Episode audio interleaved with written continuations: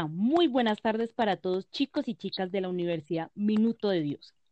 Nuevamente bienvenidos a mi programa En la Salsa con Valen. Hoy es un día muy especial porque tengo una súper mega invitada directamente desde la comodidad de su casa, que es un ejemplo de mujer y la quise invitar para que nos comparta su conocimiento y experiencia. Para todas y ustedes, aprovecharemos esta oportunidad al máximo sobre lo que ella nos va a decir. Más adelante les seguiré contando. Hoy con esta hermosa tarde me quedé pensando y me acordé de esta gran agrupación de salsa de Puerto Rico, una de las más reconocidas de América Latina y también llamada la Universidad de la Salsa. Exacto, el Gran Combo de Puerto Rico. Con temas destacados como Un verano en Nueva York, no hay cama para tanta gente, la muerte entre otros, y uno que me ha dejado reflexionando porque se ha convertido en mi himno por estas épocas del COVID-19, y es, y no hago más nada. No es porque no hago más nada, sino que es muchos por ahí que no hacen como nada en sus casitas, entonces digamos que les cae como anillo al dedo. Y con esta gran preámbulo, quiero presentarles a mi gran invitada, una mujer pujante, rola de nacimiento, mamá, casada, trabajadora social, especialista en gestión asociada y ahora se estrena como gerente social. Ella es Angie Ortega. Hola para todos y todas.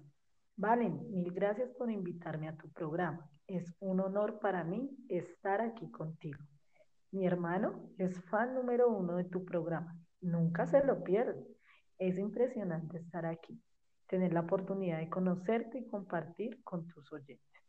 Hablándoles un poco de mi experiencia como gerente social, mis proyectos y los planes que tengo para la creación de mi fundación por esta situación que mi país está atravesando actualmente, porque somos nosotros los encargados de desarrollar sistemas, herramientas e instrumentos para el cambio de las distintas realidades estamos enfrentando a raíz del COVID-19.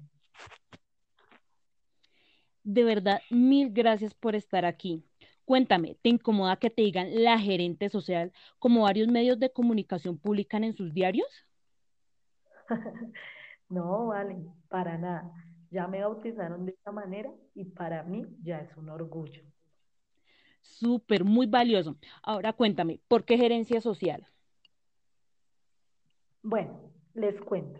Desde que terminé mi especialización, me pasé por contribuir y ayudar en las actividades y programas de sostenibilidad con objetivos de, gestión, desarrollando autoconfianza en las poblaciones, construyendo ciudadanía en el aprendizaje continuo, ejercer sus derechos y aceptar sus responsabilidades logrando articulación social entre grupos sociales y el desarrollo de una ética de compromiso social. Hablas con tanta propiedad. Hay algo que quisiera que me dijeras, ya que eres la gerente social, dinos qué es gerencia social para que sepan nuestros nuevos oyentes. Listo, vale.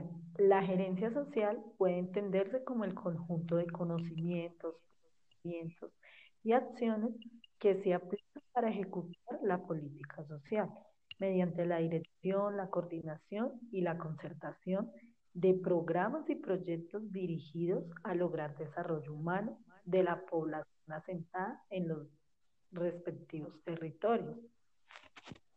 Oye, súper interesante. Entonces ustedes actualmente con la emergencia del COVID-19 le están haciendo el frente a las situaciones sociales y económicas por lo que tengo entendido que desde la gerencia social como enfoque centrado en políticas sociales están formulando en los contextos nacionales, regionales y locales una serie de medidas consideradas para actuar frente al fenómeno social que se está viviendo actualmente en nuestro país, Colombia.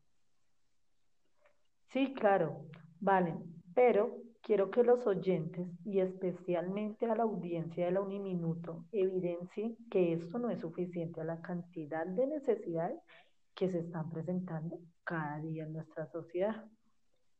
Mm, lamentablemente, esto es lo que se está mejor dicho, lo que estamos viviendo en nuestro país, pero sé que desde la gerencia social están tratando de optimizar y coordinar los diferentes contextos, ¿cierto?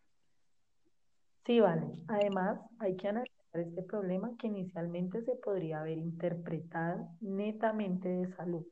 Va mucho más allá, porque es un problema económico, social, político, cultural y hasta ético. Es de detallar. En la medida de sus posibilidades, los gobiernos de la región están en proceso de raspar la olla, con el fin de buscar recursos para mitigar los efectos económicos y sociales que ha dejado la propagación del COVID-19. Y es que hay que precisar que se trata de evitar que el confinamiento obligatorio causado por la emergencia sanitaria degenere en males profundos adicionales y aún más duraderos. Cruzarse de brazos en cualquier país lleva a un solo desenlace, quiebra de incontables negocios, saltos en las cifras de desempleo y deterioro en la calidad de vida de una elevada población de hogares. Además, claramente, no se puede llevar a las altas cifras de desempleo desde el gasto público de América Latina, pensando desde la gerencia social, es importante precisar que de nada sirve medir en estos momentos la pobreza, sino que lo que debemos de hacer es actuar desde el presente y dejando los índices a un lado. Se necesita actuar es ya. Sí, y apoyo lo que dice, se, se debe actuar ya. Y es muy claro que la otra cara de la moneda la presentan aquellos que hicieron como en la fábula de la cigarra y la hormiga, al ahorrar parte de lo que les llegó en el momento de la bonanza. Ese es el caso de Perú y Chile, que no han escatimado opciones para contener la avalancha económica y social. Ambas naciones no solo mostraron un nivel de deuda pública bajo, sino un manejo relativamente prudente de sus cuentas. Claro, los peruanos son los más audaces, pues es, el plan esbozado para hacerle frente al impacto de la COVID-19 equivale a una octava parte del Producto Interno. La estrategia comprende tres etapas y para cada una habría una cantidad cercana a los 9 mil millones de dólares. La fase inicial incluye un bono universal que es de unos 800 mil pesos colombianos por familia. Además, hay un subsidio del 35% en las nóminas, junto con el fortalecimiento de la salud. En cuanto a créditos para las empresas, el esquema de garantías estatales oscila entre el 80 y 98%, dependiendo de la destinación. Mm, por lo que veo, esta emergencia no los cogió con los pantalones abajo. Bueno, para darnos un pequeño respiro, escuchen la pequeña parte de esta canción y ya volvemos.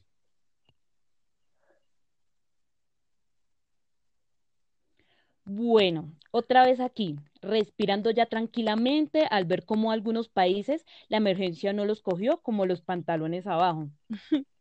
Angie, cuéntanos cómo estamos aquí en Colombia. En comparación, Colombia parece bastante atrás en la tabla.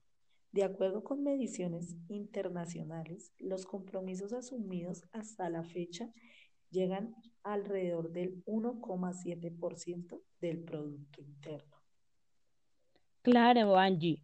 Voy a nombrar en en un entre comillas de la columna de la revista Semana, señalaba que hasta la fecha el gobierno ha destinado unos 15 billones de pesos a la emergencia, de los cuales la mitad tiene como destino la salud. Algo más de 4 billones se destinaron a la población vulnerable y 3.25 billones más sirvieron para capitalizar el fondo de garantías, que a su vez respalda los créditos que les otorguen los bancos a las empresas hasta, hasta un 90%, si no estoy mal. Sí, vale, claro. La inversión pública que el gobierno pone sobre la mesa no es suficiente para las necesidades, y más desde el contexto social. La ampliación de la cuarentena, que vino acompañada de la promesa presidencial de darles un nuevo subsidio a las familias más pobres, demandará un giro adicional. Mirar hacia adelante pasa por aceptar que la capacidad de poner en marcha estrategias de mitigación en materia económica y social no es limitada. Incluso si Colombia decide hacer más ahora y acercarse a los promedios de gasto que se ven en América Latina, perdón, en América Latina es imposible hacer permanentes los subsidios temporales, y menos con una economía en recesión. Siempre el tema está un poco complicado, pero creo que nada está perdido. Aún el gobierno sí puede hacerle el frente a esta emergencia, no descuidando los contextos que realmente están siendo un poco inmanejables, ¿cierto? Sí, claro, y no nos olvidemos, se ha hecho efectivo un pago adicional extraordinario. Asimismo, se ha puesto en marcha un ingreso solidario único de 160 mil pesos, orientado específicamente a 3 millones de familias que no están incluidas en los programas citados. Estas han sido identificadas por el gobierno a partir de los datos del CISBEN, del Ministerio de Hacienda y de otros sistemas públicos. A estas gestiones también se agregan el adelanto de la medida de la devolución del IVA, que es algo que está previsto en la reforma tributaria del 2019, que beneficiará a un millón de familias de bajos ingresos y a la activación de ayudas al alquiler para empresas y ciudadanos. Muy importante saberlo. Y bueno, Angie, ¿qué se ha hecho de manera local aquí en Bogotá? Bueno, vale. En la capital la Alcaldía Mayor ha creado el programa Bogotá Solidaria, que tiene previsto transferir aproximadamente 100 euros cada 23 días a 350 mil familias durante el tiempo que dure el confinamiento. Asimismo, el ente local pretende dar cobertura a 150 mil familias adicionales a través de donaciones de ciudadanos y empresas. Cabe destacar lo innovadores que son los sistemas de focalización de beneficiarios y reconocer la eficacia de los sistemas de transferencias, pese a las polémicas suscitadas por los fallos de información y las dudas sobre el control de los beneficiarios. Bueno, como dicen por ahí, que todo se cumpla y se vea, porque esta emergencia el gobierno no debe abandonar a su población, ¿cierto? Cierto, vale. La verdad, tú sabes, y es algo que nos caracteriza a los trabajadores sociales, que somos colegas, es de que hay que insistir hasta lo último, no perder las esperanzas a que todo esto pueda mejorar. Sí, mi querida Angie Ortega, la gerente social que tenemos actualmente está muy actualizada y además siendo responsable en adoptar diferentes medidas en hacer una gerencia social eficiente y responsable. Muchísimas gracias por habernos dateado de las medidas que está tomando el gobierno frente a la pandemia del COVID-19 en nuestro país. Muchas gracias, Vale, por la invitación a tu programa y a todos los oyentes de la Universidad Minuto de Dios y a los próximos trabajadores sociales. Un abrazo y una feliz tarde. Un fuerte abrazo, Angie, muchas gracias. Y sí, a mis colegas, muchas gracias por escuchar este podcast y estar tan atentos a un tema que debemos ponerle la lupa. Ya casi trabajadores sociales. Bendiciones para todos y muchas gracias por esta emisión. Los espero en mi próximo podcast sobre el futuro de nuestro grado. Muchas gracias y hasta pronto.